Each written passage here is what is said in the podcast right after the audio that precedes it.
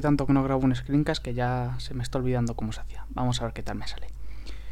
Screencast 29 de friqueando.es. En este screencast vamos a hablar un poquito, un poquito de geolocalización a lo cutre. Importante, a lo cutre. Bien, es como me gusta hacer a mí las cosas. Resulta que el otro día estaba grabando en el podcast de Treki23 y estábamos hablando con Cristian de appsmac.com, un tío cojonudo, porque, bueno, el caso es que en su página, si no lo habéis visto, recomiendo que lo veáis, pues estaba analizando un, una especie de GPS con el que luego ibas geoposicionando las fotos que ibas haciendo y todo eso. Y entonces, pues, habiendo un iPhone que tiene GPS y con tropecientas de aplicaciones que hacen uso de él, pues extraño es que no hubiese algo parecido. Así que buscando, buscando, lo encontré y nada, pues estado haciendo unas pruebecillas y ha funcionado bien, así que lo cuento aquí, empezamos. ¿Que ¿Cómo funciona esto? Pues es fácil, necesitamos dos cosas. Primero necesitamos un iPhone 3G, no nos vale un iPod Touch, necesitamos un iPhone 3G y por otro lado necesitamos una cámara de fotos.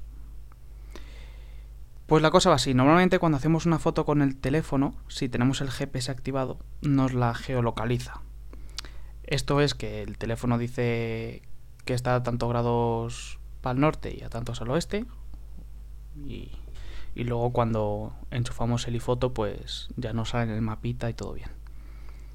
Pero con las cámaras de fotos, pues esto no pasa, a no ser que sea un la cámara esta tiene GPS que sí que lo hace y todo eso. En fin, pues con estas dos cosas vamos a intentar hacer más o menos cutremente el proceso. Necesitamos un programa en el iPhone que se llama Trails. Pues nada, nos lo bajamos, lo instalamos, etcétera, etcétera. Y nada más abrirlo nos sale una lista en blanco, así como que pone mis caminos. Pues nada, le damos al simbolito del más, le ponemos una descripción, yo la llamo prueba, le ponemos algo indicativo si queremos, si no, no y nos sale así una ventanita y pone 0 coordenadas, 0 kilómetros, últimas 15 coordenadas, tal y cual. Y abajo a la izquierda pone grabar. Pues nada, le damos grabar y nos vamos a dar nuestro paseo con nuestra cámara de fotos. Vamos a hacer las fotos que queramos. Hombre, lo suyo es esperar un poquito para que el GPS se sitúe y todo eso y luego ya pues salimos. Pues nada, salimos, hacemos nuestras fotos, nos tiramos el tiempo que, que haga falta y volvemos a casa. Y cuando volvemos a casa es cuando empieza lo bueno. Si nos fijamos bien en la pantalla anterior, cuando ya hemos grabado y todo eso, donde salen todas nuestras coordenadas, abajo a la derecha hay un icono con una flechita así que sale el típico de enviar. Pues si pulsamos ahí, enviamos la ruta a, a nuestro correo. Y digo enviamos la ruta porque lo que hacemos es una ruta. El programa este lo único que hace es coger cada X tiempo, cada pocos segundos, pues va cogiendo las coordenadas donde estamos. Muy importante que se me había olvidado decirlo antes, es que el móvil y en la cámara tiene que tener exactamente la misma hora. Mientras más justo esté sincronizada la hora, mucho mejor. Pues nada, llegamos a casa y descargamos las fotos al ordenador. Ya las tengo aquí. Pues tengo siete fotos que he hecho. Y el archivo que me he bajado del correo, me lo envía al correo y lo tengo aquí para aligerar tiempo, se llama prueba.gpx. Bueno, lo segundo que necesitamos es un programa que se llama Geo. Voy a poner el link en la página. Geo. Pues lo abrimos. Y aquí empieza la movida. Le damos al primer icono, que es para abrir archivos. Y escritorio, fotos. Aquí lo tengo, pues desde la primera hasta la última. Y elegimos pues estamos en Madrid, en mi caso estamos en Madrid, y esto es el error en segundos entre la cámara y, y el teléfono. Bueno, yo lo intento ajustar lo máximo posible, así que le voy a poner cero y, y listo. Importa las siete fotos con la fecha y con la hora. Y ahora en el paso 2, pues podemos importarle los datos del satélite, bueno, de la geolocalización, desde cualquier satélite, eh, poniéndolos a mano, bli, bli.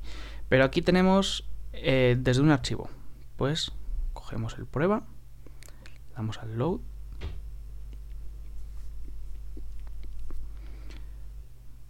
Esta ventanita no sirve de mucho. Y aquí es lo que nos lo dice.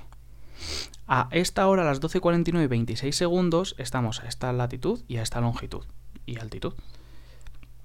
Así que más o menos el programa lo va haciendo lo mejor que pueda y, y si le damos aquí este botón, todos estos datos nos los incluye en la foto.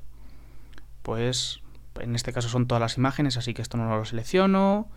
Eh, le digo que me cree una copia para no modificar los originales y le digo OK.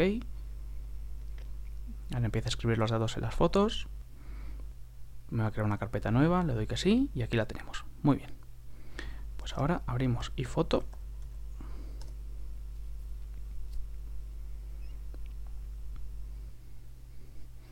Aquí tenemos iFoto. No tenemos nada. Importamos a la biblioteca. Estamos en fotos, geo y cogemos todas las fotos. Vamos a importar.